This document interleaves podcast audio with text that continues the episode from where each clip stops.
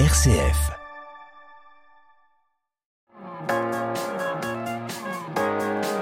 M comme midi, l'invité.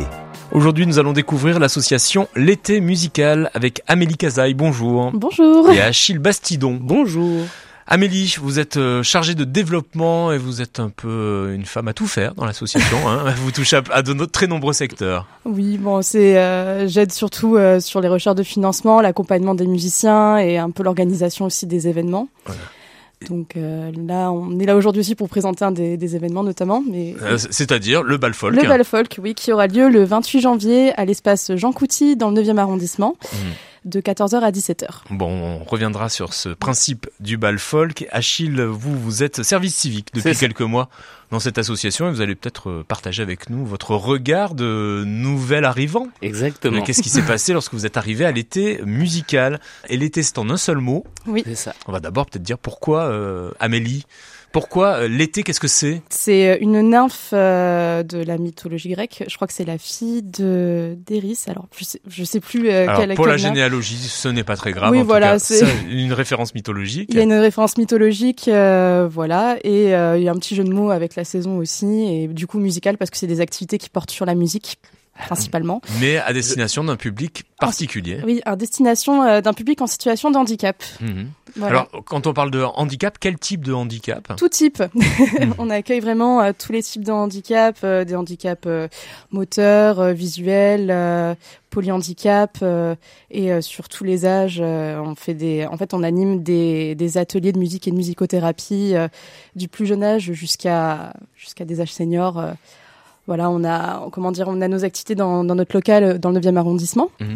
qui euh, sert un peu d'école de musique adaptée. On a deux salles de musique où on reçoit régulièrement euh, des, euh, des élèves euh, en cours individuel, en, en séance collective.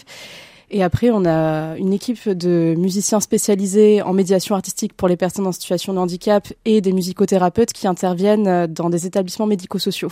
C'est-à-dire donc des activités extérieures. C'est ça. Mhm. Achille, lorsque vous êtes arrivé à l'été musical, alors bien évidemment, vous avez dû passer un petit entretien euh, d'embauche, j'imagine. On vous avait présenté les activités. Est-ce que vous avez été surpris lorsque vous avez assisté peut-être à votre premier atelier de l'été musical? Est-ce que vous imaginiez ce que vous alliez voir? Premier jour, j'ai dû euh, accompagner directement une euh, une personne en situation de handicap à une salle de concert euh, pour après installer le la répétition, euh, le matos et tout ça. Donc j'ai mis les deux pieds dans le plat euh, dès le début, donc c'était assez intéressant. C'est vrai qu'on on invite souvent les services civiques à, de temps en temps, enfin, venir voir des, des ateliers. Parce qu'en fait, on a beaucoup de bénévoles, assistants de séance, notamment, qui viennent assister aux ateliers. Euh, souvent, alors c'est souvent dans les établissements médico-sociaux euh, en dehors de, de notre local. Après, euh, du coup, Achille, lui, euh, est arrivé du coup tout début novembre et on organisait du coup un événement à ce moment-là pour euh, notre compagnie de spectacle, parce qu'on a une compagnie de spectacle qui s'appelle Ardive. Et euh, Achille est venu, euh, son premier jour, c'était, euh, bah, il avait accompagné du coup une de nos musiciennes et euh, il, est, il a assisté du coup à toute la répétition, à voir, il a vu euh, comment ça se passait. En soi, la répétition et en soi un atelier. Donc le premier jour, on peut dire que tu as un peu mis les pieds dedans.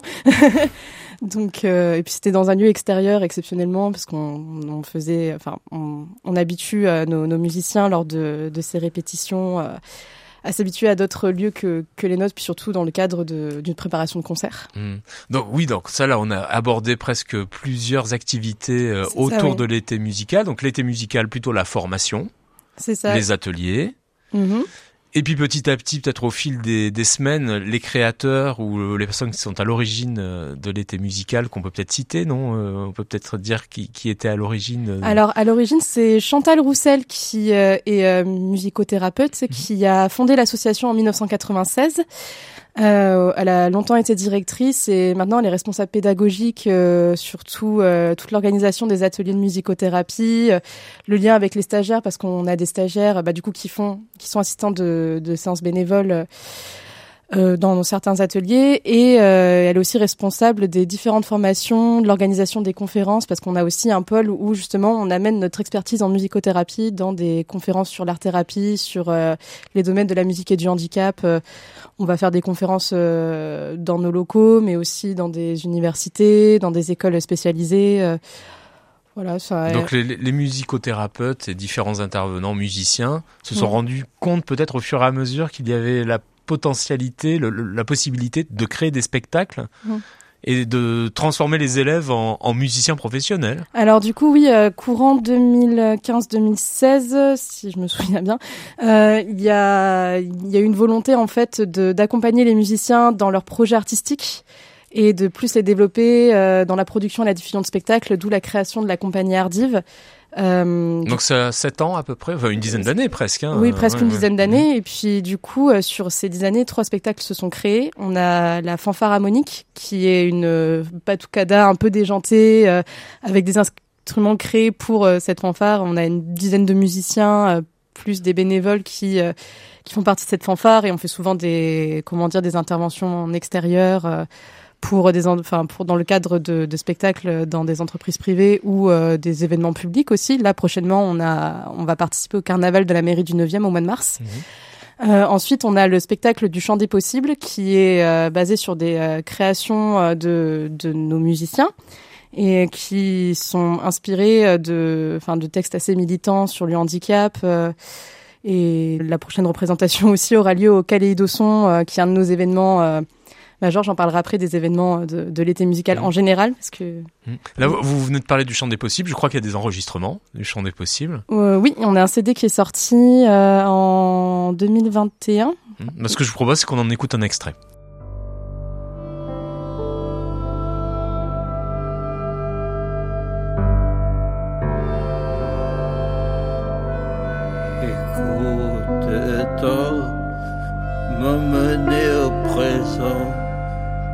M'emmener au futur, m'emmener au passé.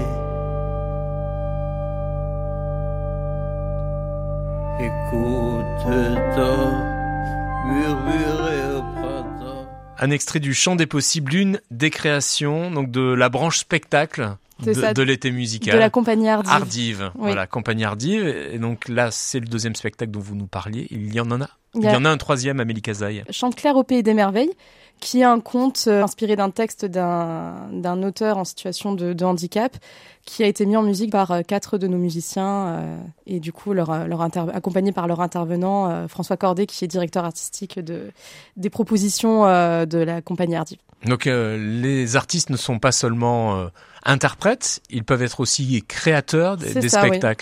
C'est ça. C'est un, un- un processus qui est long. Co- Comment ça se passe? Euh, alors, euh, j'étais pas encore à l'association quand ils ont quand commencé ces à travailler ont dessus. été créés oui. Mais, euh, mais du coup, c'est chaque semaine, ils, ils répètent, ils proposent des, des idées et ils les mettent au fur et à mesure en musique hein, pour créer justement ces contenus, ces, ces spectacles.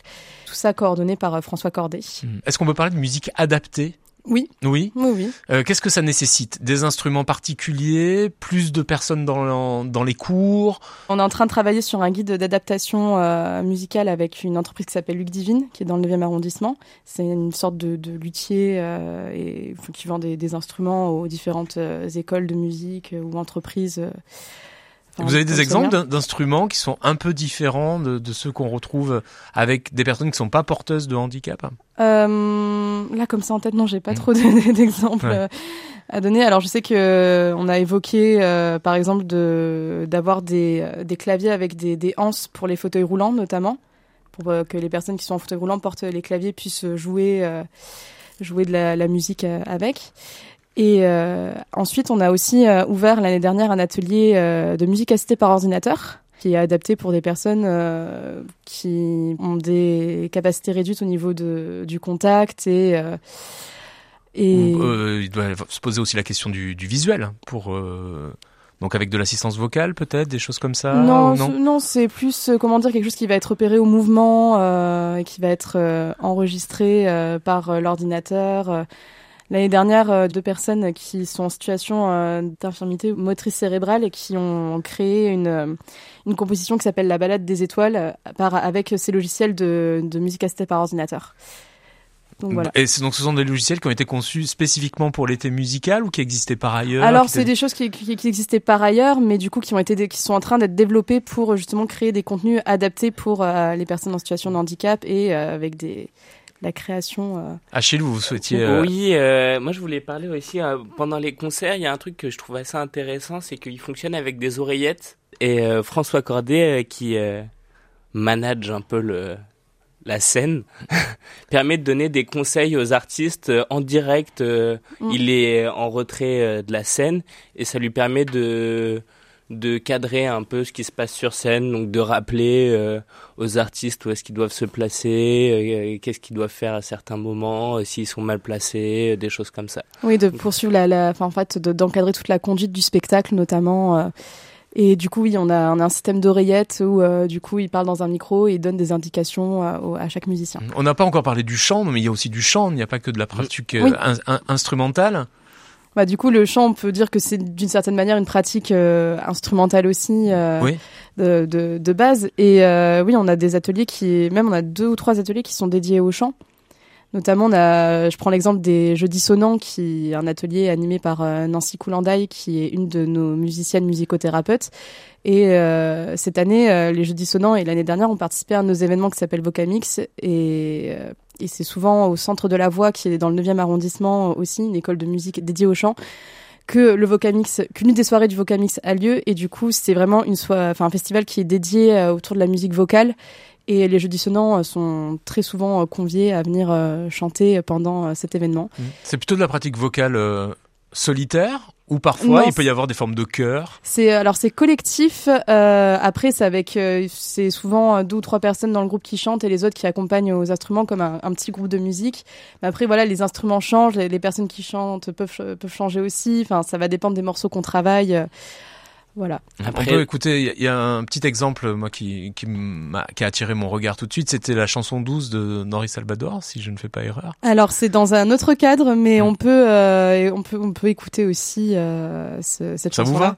Oui, c'est dans quel cadre qu'on va écouter C'est dans le cadre d'un stage d'été parce que chaque été on fait des stages dans des dans nos établissements médico-sociaux. Là c'est je crois que c'est celui de de Faisin si je me trompe pas. Sébastien Gay qui est un de un de nos intervenants a enregistré une improvisation autour de la chanson douce d'Henri Salvador Mhm. et du coup oui il y a aussi voilà il y a beaucoup de personnes qui chantent aussi euh, dans tous les ateliers en fait Mhm. euh, finalement que ce soit musique euh, ou musicothérapie. euh. voilà. Écoutons ce petit exemple. Oui.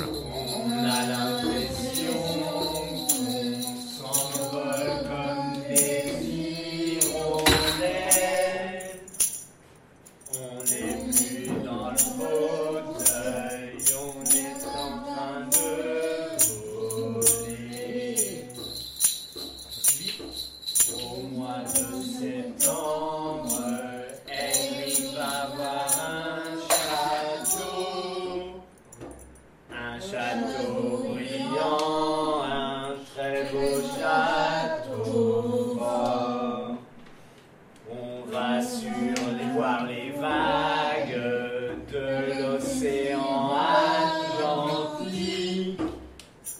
Voilà, la chanson 12 d'Henri Salvador, donc euh, qui est née d'un stage. Donc ce qu'on peut dire, c'est qu'aux personnes qui se sont pas inscrites euh, en septembre pour des ateliers hebdomadaires, Mhm. elles ont encore la possibilité de s'inscrire là, peut-être plus à des stages qu'à des, des ateliers réguliers, ou on peut arriver un peu à n'importe quel moment de l'année? Euh, alors, euh, bon, ça va dépendre des, des conventions, des partenariats qu'on a avec les établissements médico-sociaux. Ah, c'est forcément, on passe, enfin, Oui, il faut pa- toujours passer par. euh, D'accord. ouais. Là, une famille qui nous écoute et qui aurait un enfant porteur de handicap, a priori, elle ne peut pas venir d'elle-même toute seule comme ça vers l'été musical. Alors, on passe forcément par d'autres structures. Alors, elle peut, pour des renseignements, après, c'est vrai qu'on a des, des inscriptions qui sont assez cadrées à, à, à l'année.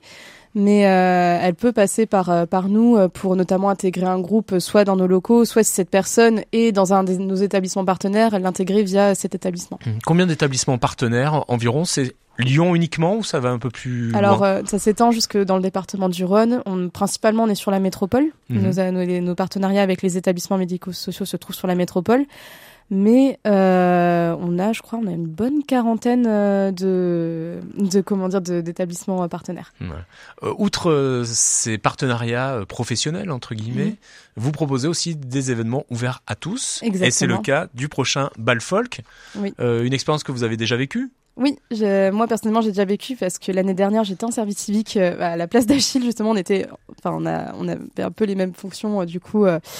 J'étais euh, j'étais en service civique l'année dernière et euh, le bal folk euh, c'est l'événement d'hiver parce qu'en fait on a un événement pour chaque saison. Il y en a eu combien de bal folk là, à peu près euh, Ouais. Ça fait combien d'années que ça existe? Je crois que ça fait une bonne dizaine Ah oui, bonne dizaine voire bonne quinzaine Mhm. d'années, oui effectivement. Je, je me demande si j'ai pas vu des affiches euh, traîner à, à l'association de 2008. euh, Moi, ça Oui, ça, comme ouais, ça. ça, ouais, je- même je pense, ouais, c'est encore plus lointain, effectivement. Alors là, le principe, est-ce que les musiciens sont porteurs de handicap euh, dans ce cas-là? euh, du coup, ça va, enfin, ça peut arriver qu'on ait des musiciens en situation de handicap sur scène, mais surtout, ça va être, euh, en fait, c'est- l'idée de réunir euh, des personnes en situation de handicap et euh, des personnes euh, valides pour, euh, enfin, vraiment, c'est dans une démarche d'inclusion pour euh, danser sur une animation qui est centrée sur la la, La enfin, sur- rencontre. la rencontre, Mmh. voilà, et qui sera, et qui est euh, animée musicalement par euh, par des personnes qui vont jouer un répertoire euh, issu de la musique, enfin des musiques traditionnelles, populaires,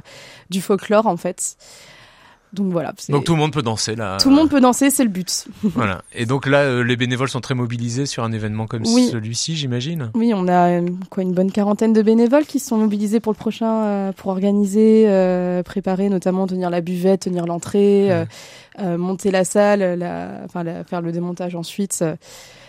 voilà, Est-ce que l'association L'été musical est toujours, tout le temps, à la recherche de nouveaux bénévoles? Bien sûr. Oui. Alors comment fait-on? Et, vous recherchez quel type de bénévoles pour faire quoi?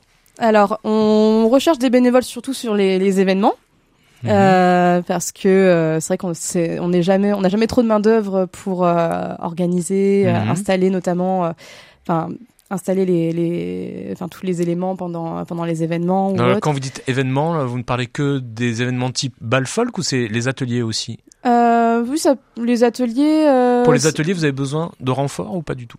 Euh, ça va plus, euh, ça, ça va plus être en lien avec l'équipe euh, pédagogique. euh, ça, c'est, il faut plus se, se renseigner si euh, des intervenants ont besoin de euh, d'assistants de séances bénévoles notamment, mais en général, ça va surtout être des personnes qui font des études en musicothérapie ou en psychologie, enfin ou dans tout, dans tout ce qui est euh, autour de la thérapie ou de la musique qui vont être euh, plus sollicités pendant les ateliers. Mais après, euh, pour les événements, on accueille tout le monde en tant que bénévole. Donc, si vous voulez être bénévole dans une super asso, venez à l'été musical, venez sur nos événements. Donc l'été, on mettra le lien hein, sur notre site internet, sur la Oui. page de l'émission, mais l'été, ça s'écrit L-E-T-H-E. Euh, un événement également en avril est prévu ça, oui. à l'épicerie moderne. le Kaléidosson, du Alors, coup. Qu'est-ce donc? Le Kaléidosson, c'est euh, un événement où, euh, en fait, on va faire jouer un ou plusieurs groupes de l'été musical. Et ensuite, il y aura une autre partie qui sera, comment dire, enfin, qui sera jouée par un- un- des artistes émergents de la scène lyonnaise ou de la métropole. Du coup, c'est un partenariat avec des, des artistes euh, locaux. Hmm, Pour que les publics se mélangent Exactement. aussi, les toujours, artistes euh, et les publics. C'est toujours un peu cet intérêt-là, cette, euh, cette volonté-là, parce qu'on milite vraiment pour, euh, pour ces démarches d'inclusion, l'accessibilité aux événements aussi, et vraiment se faire jouer les, les ren- des rencontres inclusives. Donc je vous donne Voilà. les, les deux dates, les deux grands rendez-vous là pour euh, Oui. ce deuxième semestre. Le 28 janvier, le bal folk à l'espace Jean Couty, c'est rue de la Pépinière Royale dans le 9e arrondissement de Lyon. Et le Caléido Son, euh, grand concert, le 7 avril à l'épicerie moderne. Oui. Merci à tous les deux. Merci Amélie Cazaille et merci, Merci. Achille Bastidon. Et bon service civique, Achille. Merci.